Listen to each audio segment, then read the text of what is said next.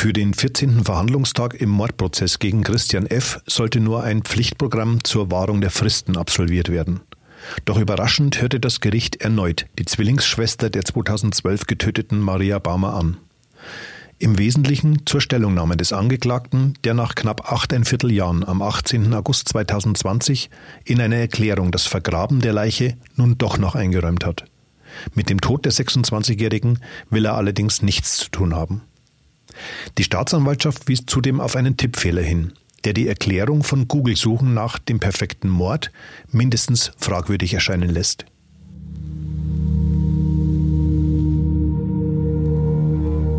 Der Fall Baumer.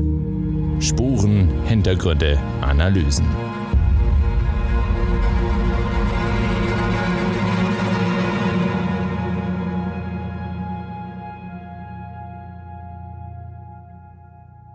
Hallo und willkommen, liebe Hörerinnen und Hörer, zu einer neuen Folge unseres Podcasts.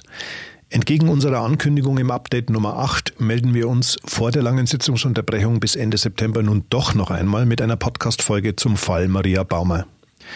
Der Prozess um den mit Abstand wohl spannendsten Kriminalfall Ostbayerns wird am 21. September 2020 vom Landgericht in Regensburg fortgesetzt.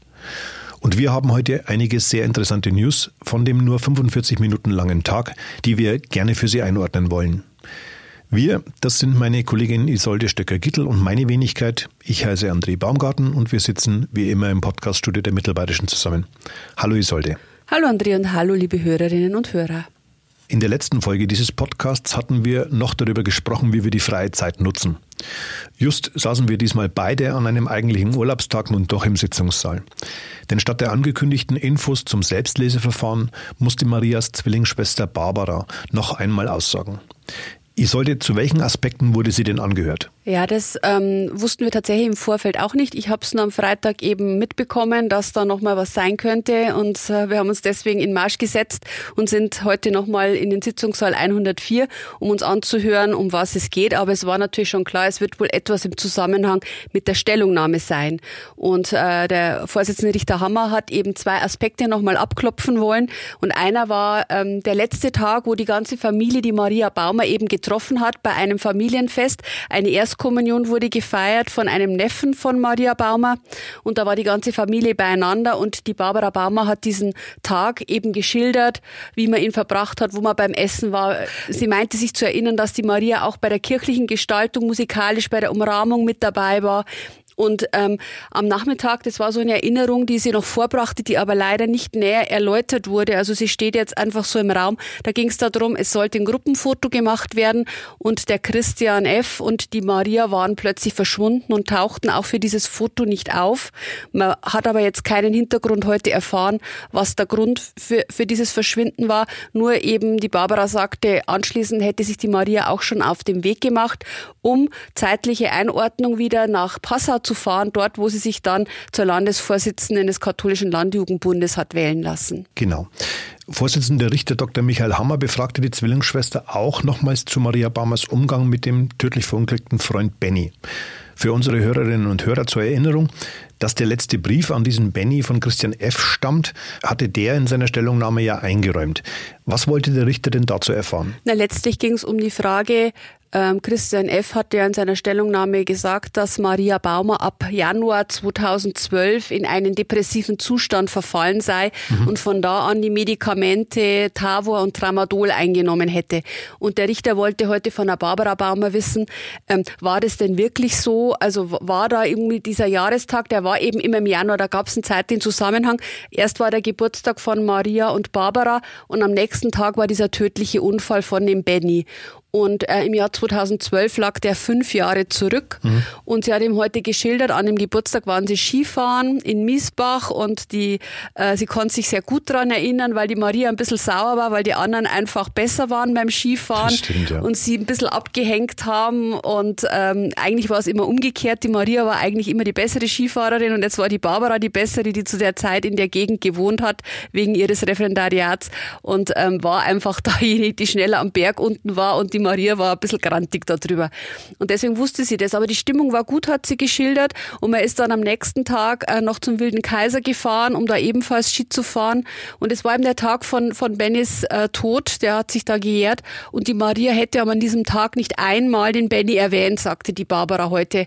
Und ja. ähm, auch überhaupt. Also das hatte im Laufe der Jahre so ihre Einschätzung abgenommen. Also es war der Maria wichtig, aber sie hat immer weniger auch darüber nachgedacht, eben auch, ob sie eine Rolle gespielt hat. Das war immer das große Thema, ob sie mitverantwortlich war für diesen Tod, weil sie ihn eben vorher angerufen hatte und ähm, geschimpft hatte, dass er ihren Geburtstag vergessen hatte. Das war so ihr Thema, aber die, die Barbara hat heute wirklich ähm, sehr klar äh, ausgeschlossen, dass die Maria zu diesem Zeitpunkt depressiv war oder auch nur eine depressive ja. Stimmung hatte. Wenn überhaupt, hat sie gesagt, dann war sie vielleicht wegen ihrer Masterarbeit und manchmal ein bisschen angenervt, aber das war's dann. Marias Zwillingsschwester Barbara sprach, wie schon bei ihrer ersten Aussage, mit sehr fester Stimme.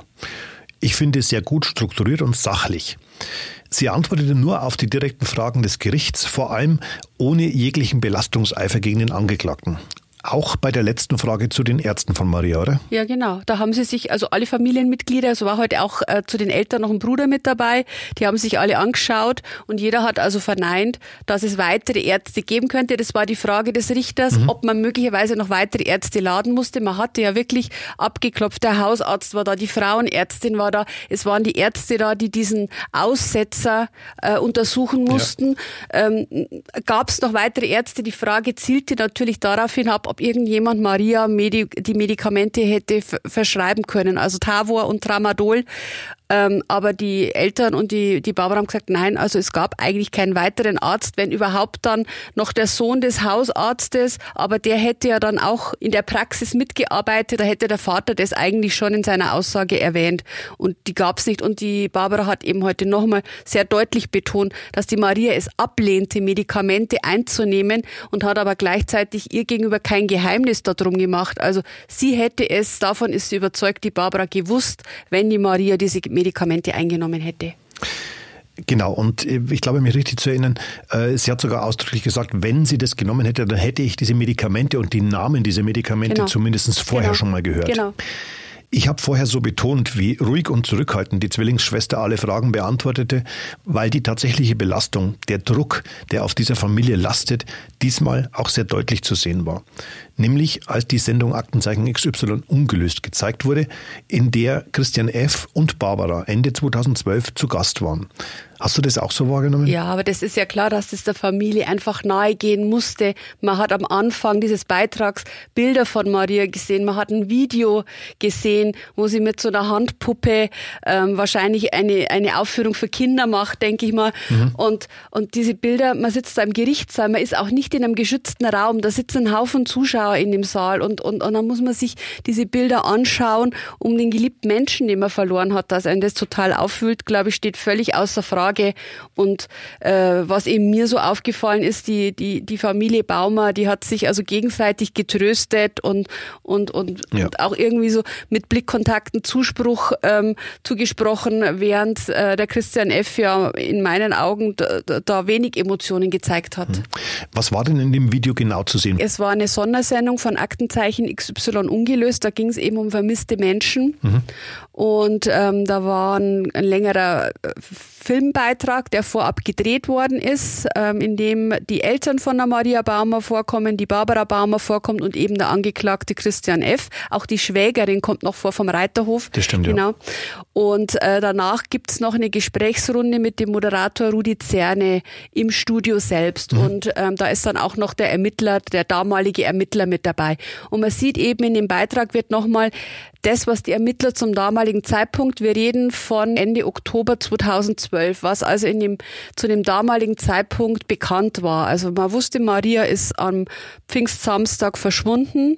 Mhm. Man ähm, hatte eben diese Version mit dem Joggen, 7.15 Uhr bis 10 Uhr war in dem Beitrag, ich habe es mir mitnotiert, ähm, die, die Aussage, wie lange er joggen war. Und die in zahlreichen Einstellungen auch nachgefilmt genau. worden ist, und zwar mit genau. dem Originalprotagonisten. Das ist mir nämlich aufgefallen, genau. wohingegen Szenen äh, mit ihrer Zwillingsschwester Barbara nachgestellt waren. Genau, die waren nachgestellt. Und ähm, Dann gab es eben die Schilderungen, wie die Barbara am Bahnhof war, auch später, wie die Barbara in Hamburg war, in einem Lokal. Da hatte die Familie einen sehr konkreten Hinweis erhalten und diesem Hinweis ist die Barbara nachgegangen, indem sie nach Hamburg gefahren ist und mhm. in dieses Lokal gegangen ist. Und da war ein, ein englisch sprechender Stammgast, der gesagt hat, ja, ja, er kennt die, die die Maria und er ruft sie jetzt an. Und äh, dann hat die Barbara eben die Stimme gehört und hat gesagt, also erstens hätten sie Englisch gesprochen, was, ja. was Maria gar nicht, äh, wo Maria gar nicht so fit war in Englisch. Und zweitens, die Stimme war völlig anders und das war für sie klar, das ist nicht die Maria. Und ähm, man hat eben auch auf dem Reiterhof gedreht und dann nochmal nacherzählt, dass jetzt die Schwägerin sagte in dem Beitrag, dass sie jetzt öfter reiten wollte, dass das ihr Hobby neben der Arbeit sein sollte, dass man diesen ähm, angenehmen Grillabend verbracht hat. Da gab es auch ein paar Einstellungen. Und dann sieht man eben in dem Beitrag auch die Schauspielerin, die die Maria darstellt, ja. sehr ängstlich, sehr aufgeregt in ein Telefon sprechen, wo sie da sagt, ich bin jetzt in Nürnberg und dann sagt sie, ich will weiter nach Hamburg und, ähm, und sagt eben, sie, sie kann jetzt nicht sprechen und, und sie will nicht näher äh, dazu Stellung nehmen und dann den, den Christian, der sich das nicht erklären kann. Und die, ich denke, die, die Schlüsselszene, die oft und, und, und viel auch diskutiert worden ist, ist die Szene, die in der Muschnerie der Kirche gedreht wird, wo also Christian F. eine Kerze anzündet und seiner Maria gute Wünsche schickt, ähm, die man natürlich jetzt im Nachhinein betrachtet ganz ähm, mit ganz anderen Augen sehen muss, weil die guten Wünsche sind einfach nicht mehr angekommen. Und das wusste Christian F. zu diesem das Zeitpunkt schon. Er. Mir ist das enge Verhältnis von Mutter und Schwester auch aufgefallen, muss ich sagen. Umso höher finde ich es zu bewerten, dass Barbara keine Spur von Belastungseifer gegenüber dem Angeklagten zeigte.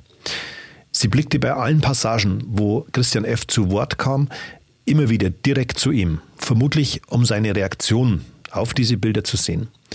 Ich habe ihn während der Videovorführung im Gerichtssaal sehr genau beobachtet. Äußerlich ungerührt blickte er ebenfalls in Richtung der Leinwand, die direkt hinter der Nebenklage aufgebaut war. Aus meiner Sicht aber doch irgendwie gezielt daran vorbei zu einer Uhr.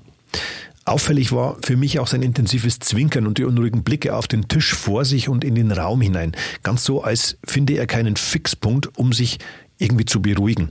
Das ist natürlich alles nur meine eigene Wahrnehmung. Also ich habe ja auch immer wieder hingeschaut und hatte eher das Gefühl, dass er wieder völlig emotionslos da sitzt, äh, als würde ihn, als würde man immer einen Dritten sprechen. Also das Gefühl habe ich in diesem Prozess schon so oft gehabt, dass, dass er da sitzt, als ging es nicht um ihn, sondern um eine völlig andere Person und er sitzt jetzt nur dabei und verfolgt es. So, so hat, hat er auf mich wieder gewirkt und ähm, sehr, sehr kühl auch und ähm, diese, die, diese Emotionslosigkeit, die berührt mich persönlich immer wieder, weil ich immer denke, es muss doch irgendwann jetzt mal aus ihm rausbrechen und er muss doch irgendwann jetzt mal sagen, was wirklich geschehen ist, weil ich habe immer noch nicht den Eindruck, dass wir das erfahren haben.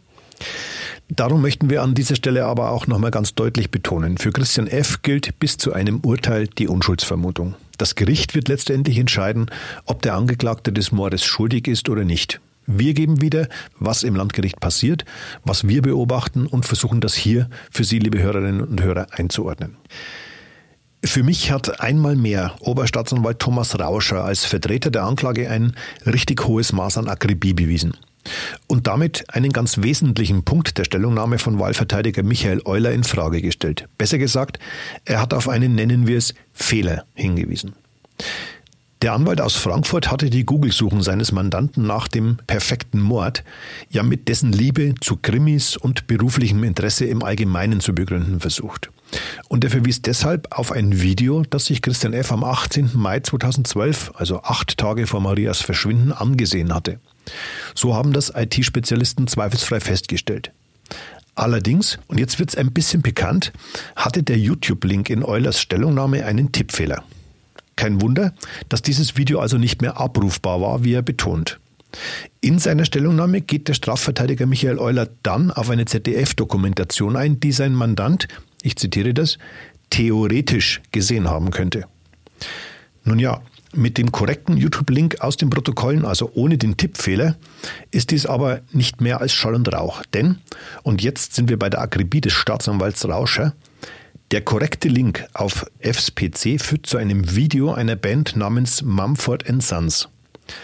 Einer der drei Lieblingsbands der jungen Patientin, die Christian F. später ja massiv gestalkt hat und bei der er, so Euler in der Stellungnahme, ja eigentlich nur seinen Marktwert testen wollte.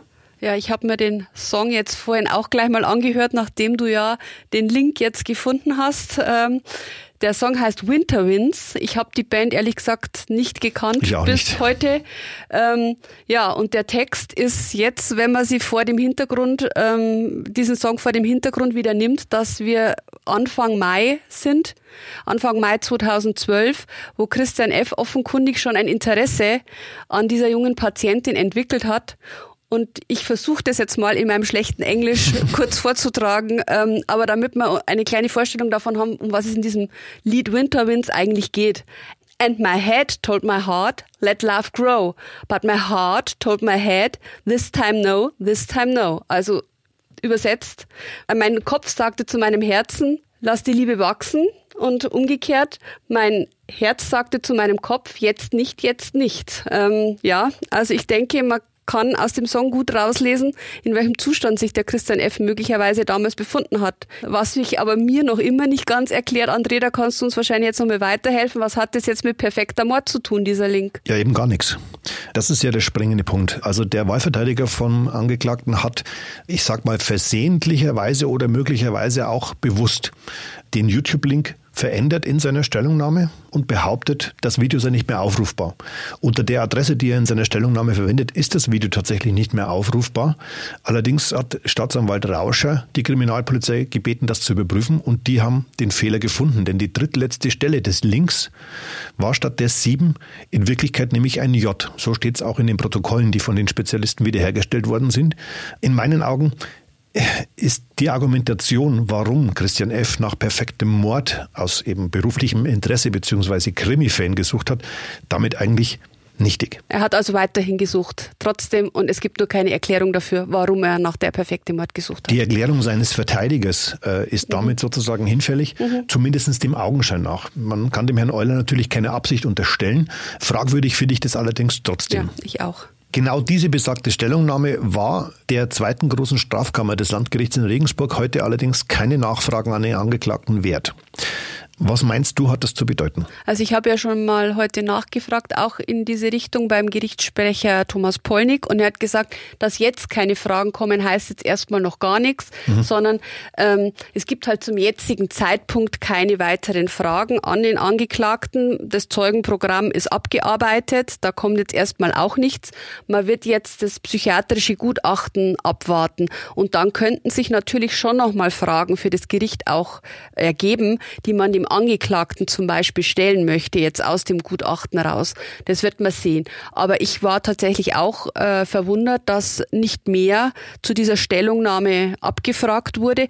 Das würde ich jetzt tatsächlich so einschätzen, dass man der Stellungnahme auch vielleicht nicht die Bedeutung beimisst, äh, die die Verteidigung bzw. Verteidiger Euler der Stellungnahme beimisst, weil er hat ja gesagt, er geht davon aus, dass damit jetzt der Grundstein für einen Freispruch gelegt worden sei. Möglicherweise lässt sich das Gericht aber auch einfach nur nicht in die Karten schauen, was es ja auch gar nicht muss.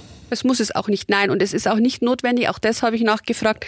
Es muss kein rechtlicher Hinweis erstellt werden zum, zum jetzigen Zeitpunkt. Es muss eigentlich überhaupt kein rechtlicher Hinweis ergehen an die Verteidigung. So ein rechtlicher Hinweis ist ja sowieso eigentlich immer nur für die Verteidigung von Bedeutung, mhm. weil es eben dem Angeklagten bzw. dessen Anwälten hilft, sich zu positionieren. Das muss aber nicht erfolgen, weil eben ähm, das, was in der Anklage steht, ähm, jetzt nicht in einem anderen Licht zu sehen ist, sondern also die, die Verteidigung Verteidiger sagen, wir, wir wollen Freispruch. Wenn jetzt das Gericht zum Beispiel ähm, davon ausgehen würde, dass es sich nicht um einen Mord handelt, sondern zum Beispiel um eine gefährliche Körperverletzung mit Todesfolge, dann müssten sie eben einen entsprechenden Hinweis erteilen, damit die Verteidigung weiß, wir müssen jetzt unsere Verteidigungsstrategie dahingehend ausrichten. Ja.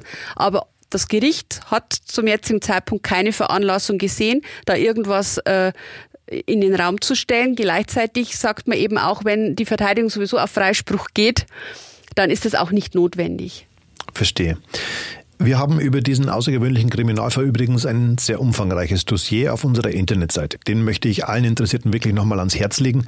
Das MZ Spezial. Der Fall Maria Baumer finden Sie unter www.mittelbayerische.de slash Fall-Baumer.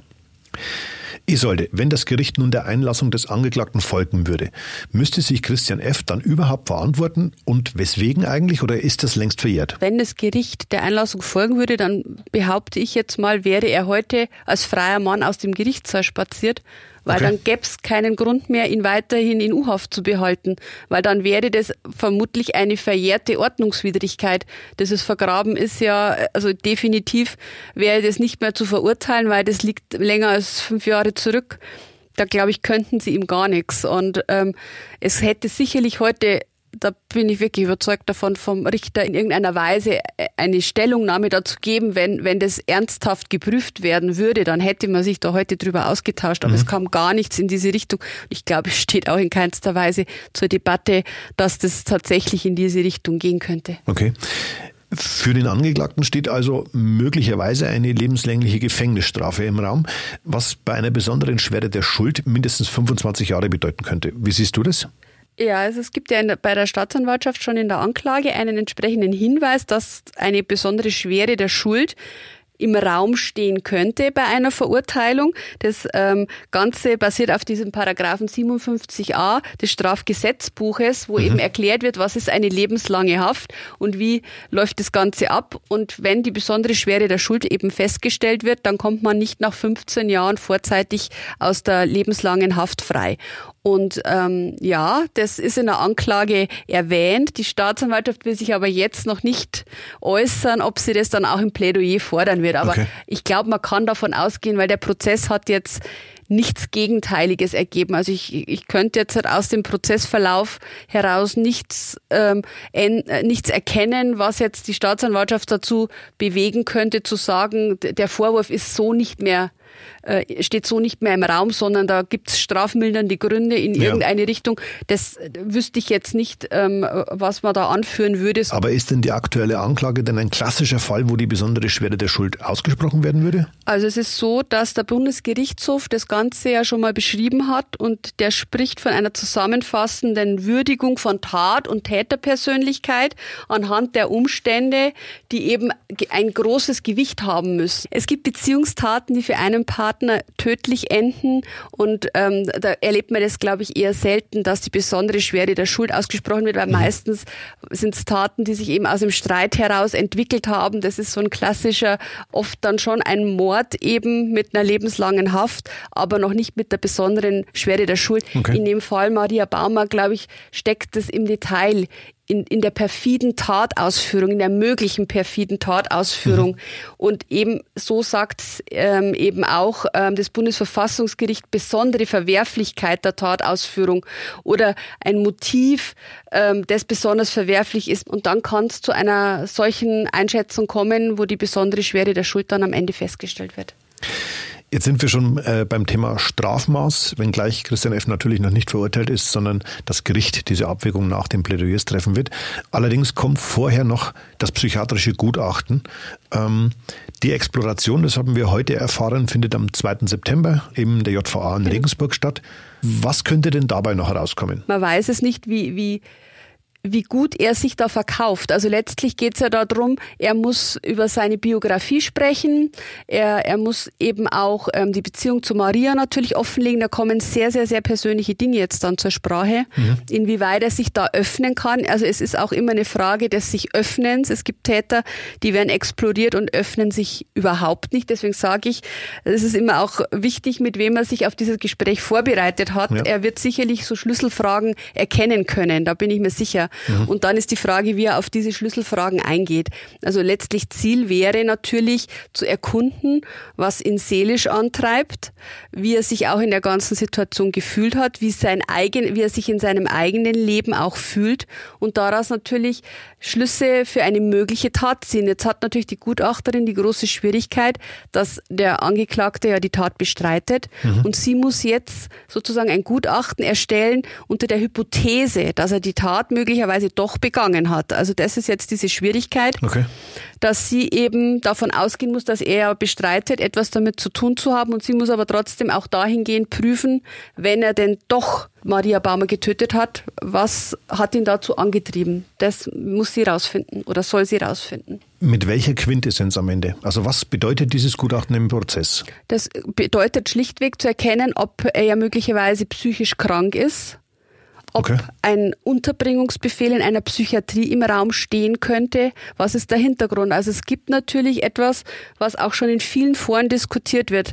Äh, hatte er eine sexuelle Abartigkeit, möglicherweise dahingehend, dass das ähm, Betäuben der Sexualpartner für ihn einen besonderen Reiz ausgeübt hat. Mhm. Das weiß man nicht. Also man hat ja jetzt nur diese beiden äh, Sachen vorliegen, dass man weiß, ja, er hat ähm, die Patientin am Bezirksklinikum betäubt. Was mhm. genau passiert ist, konnte ja die junge Frau nicht mehr schildern ja. und es blieb ja auch am Ende offen. Und es gibt eben den Tod von Maria Baumer, möglicherweise ja auch ähm, als Sexualunfall äh, denkbar. Man weiß es ja nicht. Er sagt nein, äh, sie hat es selbst genommen. Ja. Aber wenn man jetzt sagt, man muss eine Tathypothese erstellen, wäre das zum Beispiel so eine Hypothese, die man anstellen könnte, zu sagen, hatte ihm das einen besonderen Kick gegeben. Und ich denke, das ist eine Fragestellung, die die äh, forensische Psychiaterin ähm, untersuchen wird. Und dazu wird sie sicherlich auch etwas sagen in ihrem Gutachten.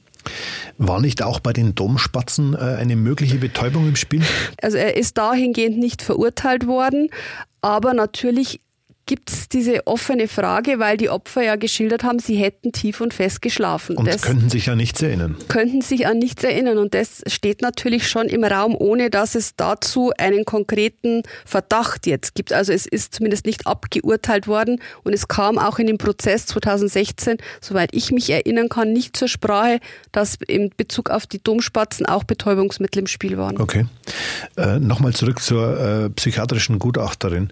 Die Unterbringung heißt heißt aber nicht, dass er nicht verurteilt werden würde. Die Unterbringung würde ja erstmal bedeuten, dass er von seiner Krankheit geheilt werden soll. Also er würde Therapien durchlaufen, um ähm, sich von, von möglichen sage ich mal, Sexualpräferenzen ähm, zu lösen oder eben kann ja auch was anderes im Raum stehen, von, von, von einer Schizophrenie heilen zu lassen oder ein, medikamentös einstellen zu lassen. Da gibt es ja verschiedenste Möglichkeiten. Ja. Das wäre dann sozusagen erstmal den Krankheitsverlauf jetzt äh, ins Auge zu nehmen und, und ihn dahingehend zu therapieren. Was und, nicht bedeutet, dass er am Schluss seine Gefängnisstrafe nicht absitzen muss. Genau, das ist ihm dann die Frage, ob er irgendwann als geheilt gelten würde und dann käme ja die Gefängnisstrafe ins Spiel. Noch hinten dran. Und genau. Und letztlich eine psychiatrische Einweisung würde, das ist ja das Brutale an so einer psychiatrischen Einweisung, man erinnert sich mal an den Fall Mollert. Genau. Äh, sowas ist ja einfach unbefristet, nämlich so lange, wie man zu der Auffassung kommt, dass der Krankheitszustand anhält. Mhm. Das kann bedeuten, da gibt's diverse Beispiele auch, Straftaten, die sie in Regensburg zugetragen haben, wo einfach erstmal eine Einweisung in die Psychiatrie erfolgt und das Ganze auf unbestimmte Zeit. Kindermörder Martin P. aus Regensburg, der ja auch in der Psychiatrie ist, der mittlerweile ein riesiges ähm, Register noch anhängen hat an Haftstrafen, die er später verbüßen müsste und er sitzt aber schon jetzt fast 20 Jahre in der, in der Psychiatrie, um geheilt zu werden, was er aber momentan noch nicht ist. Was im Umkehrschluss ungeachtet der besonderen Schwere der Schuld und eines lebenslänglichen Schuldspruchs bedeuten würde, dass Christian F. nie wieder ein freier Mann wäre. Wenn so ein Urteil fallen würde, eben wie bei ähm, Martin P., wo das Urteil, wo der Richter damals in der Urteilsbegründung ja gesagt hat, sie werden eher sehr, sehr alt sein, wenn sie wieder auf freien Fuß kommen ja, wäre ein, ein, ein unbestimmt langer Zeitraum, den Christian F. im schlimmsten Falle zu, abzusitzen hätte, ja, in, erstmal in einem Krankenhaus ja, ja letztendlich und später dann in einer Justizvollzugsanstalt. Bis das Landgericht Regensburg eine Entscheidung trifft, werden wir uns noch ein bisschen gedulden müssen. Tag 15 im Prozess gegen den früheren Verlobten von Maria Baumer wird erst am 21. September 2020 sein. Bis dahin unterbricht das Schwurgericht die Verhandlung. Wie geht es dann weiter? Ja, also es ist noch ein weiterer Termin angesetzt, also 21. 22. momentan ohne Programm. Da könnten also noch Zeugen aufgerufen werden, wenn noch jemand Vorschläge macht. Aber wir haben auch heute nichts gehört. Weder die Nebenklage noch die Verteidigung haben Zeugen benannt, die geladen werden sollten. Ich gehe davon aus, dass da auch nichts mehr kommt. Dann werden wohl weitere Selbstleseverfahren angeordnet. Das war heute kurz Thema, dass mhm. man da in diese Richtung nochmal weitergeht, was alles eben noch zusätzlich aufgenommen werden soll. Selbstleseverfahren haben wir letztes Mal ja schon erklärt. Da geht es einfach darum, für die Urteilsfindung ist es wichtig, für die äh, Zuhörer ist es nicht ganz so wichtig, weil es oft auch sehr detailverliebt ist. Da geht es auch ja. mal um Telefonlisten oder um, um Chatprotokolle. Chatprotokolle, genau. Und ähm, deswegen nimmt man es ins Selbstleseverfahren auf, um da nicht in das Verfahren unnötig dann noch in die Länge zu ziehen. Bislang hat weder die Verteidigung noch die Nebenklage oder auch die Staatsanwaltschaft weitere Zeugen beantragt. Das wäre aber auch in der Sitzungspause möglich, da das Gericht ja trotzdem mit den Verfahrensbeteiligten in Kontakt ist. Genau, die sind natürlich in Kontakt und ähm, der Verteidiger Heitzmann hat ja heute auch schon gefragt, ob die Verteidigung dann das Gutachten von der psychiatrischen äh, Sachverständigen vorab schriftlich erhalten könnte. Mhm. Natürlich auch äh, vor dem Hintergrund, dass man sich vorbereiten muss. Also könnte sein, dass eben das bereits vorab versandt wird und die Verfahrensbeteiligten schon wissen, was drinnen steht und erst am 29. September das Ganze dann für die Öffentlichkeit ja nochmal, was ja wichtig ist, muss ja sein, für die Öffentlichkeit vorgestellt wird und alle anderen sich aber dahingehend natürlich schon ihre Gedanken machen, was ist jetzt noch notwendig, welche Fragen müssen noch gestellt werden, brauchen wir noch irgendjemanden, den wir befragen, das machen die vorher schon aus. Oder sich alternativ auf das vorbereiten können, was am 29. September ebenfalls vom genau. Gericht schon angedacht ist? Ja, also erstmal kommen natürlich noch die Fragen an. Die Sachverständige darf man auch nicht äh, außen vor lassen. Da geht es ja manchmal sehr hart zur Sache, ähm, wenn die Verteidigung dann nachhakt, weil natürlich ist es unfassbar wichtig für die Verteidigung, ja. was in diesem Gutachten steht. Damit ähm, entscheidet sich auch das Schicksal letztlich äh, des Mandanten. Ähm, und danach, ja, sind schon die Plädoyers so mindestens mal gedanklich ins Auge gefasst. Ob mhm. man es wirklich schafft, ich weiß nicht, wie lange die Verlesung des Gutachtens dauern wird, aber normalerweise muss man da schon ein, zwei Stunden rechnen. Wenn man äh, jetzt die Erfahrungswerte aus anderen Prozessen sieht, dauert eine Zeit lang, dann gibt es eine größere Fragerunde. Erst fragt ja der Vorsitzende Richter dann alles ja. ab und dann eben alle Verfahrensbeteiligten. Und dann, ja gut, wenn, wenn alle bis dahin sich vorbereitet haben, es wäre dann der letzte Tag ja vor der Urteilsverkündung, die immer noch am 2. Oktober im Raum steht. Es ist der 29. vorletzte okay. Verhandlungstag. Und dann, das habe ich heute schon abgefragt, sagt aber der Gerichtssprecher Thomas Polnick, sind schon weitere Termine ins Auge gefasst. Also es gibt schon die Überlegungen, dienstags und freitags weitere Termine anzusetzen, wenn okay. noch notwendig. Also so ganz durch sind wir noch nicht. Also kann sein, dass am 2. Oktober das Urteil auch noch nicht fällt. Weil es nämlich den einen oder gar mehrere Stolpersteine gibt, oder? Ja, weil man muss jetzt einfach mit dem Gutachten, steht und fällt natürlich jetzt noch vieles in diesem Prozess und man muss das abwarten, die äh, psychiatrische Sachverständige konnte nicht früher. Ja. Das war der erstmögliche Termin, um das Ganze ähm, der Öffentlichkeit zu präsentieren. Und damit ist natürlich klar, dass man sich auch nicht unter Zeitdruck setzen will. Also wir haben ja sehr viele Plädoyers. Es wird ja jeder Verteidiger für sich ein Plädoyer halten. Das okay. sind ja schon drei Verteidigerplädoyers. Wir haben die Staatsanwaltschaft, die beginnen wird. Wir haben die Nebenklage. Das sind zwei Anwältinnen, da bin ich mir aber nicht sicher, ob tatsächlich beide ein Plädoyer halten also auf jeden Fall die Ricarda Lang wird ein Plädoyer halten. Ja, und das, also das wird schon eine Zeit lang dauern, bis alle durch sind und dann, ob das Gericht tatsächlich nach den Plädoyers innerhalb von drei Tagen wäre dann nur Zeit, ein Urteil fällt, weiß ich auch nicht. Vielleicht muss man sich auch nochmal zu längeren Beratungen zurückziehen. Das sind ja zu Unwägbarkeiten. Das wird sich erst mit dem 29. September alles aufklären. Sie, liebe Hörerinnen und Hörer, können sich allerdings sicher sein, dass Sie auf dem Laufenden bleiben. Wir hören uns dann also diesmal wirklich erst einige Zeit nicht. Allerdings melden wir uns auf jeden Fall nach dem Termin am 21. September mit einem kleinen Status-Update. Vorab wie immer exklusiv auf www.mittelbayerische.de und tags darauf dann überall, wo es Podcasts gibt. Von daher eine schöne Zeit Ihnen und bleiben Sie bitte gesund. Ja, ich wünsche Ihnen auch eine gute Zeit und wir hören uns dann am 21. September mit den News, wenn es denn welche geben wird.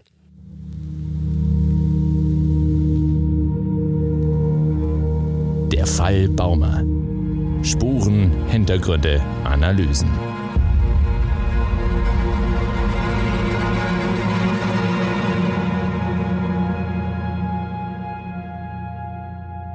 Dieser Podcast ist eine Produktion von Mittelbayerische Das Medienhaus.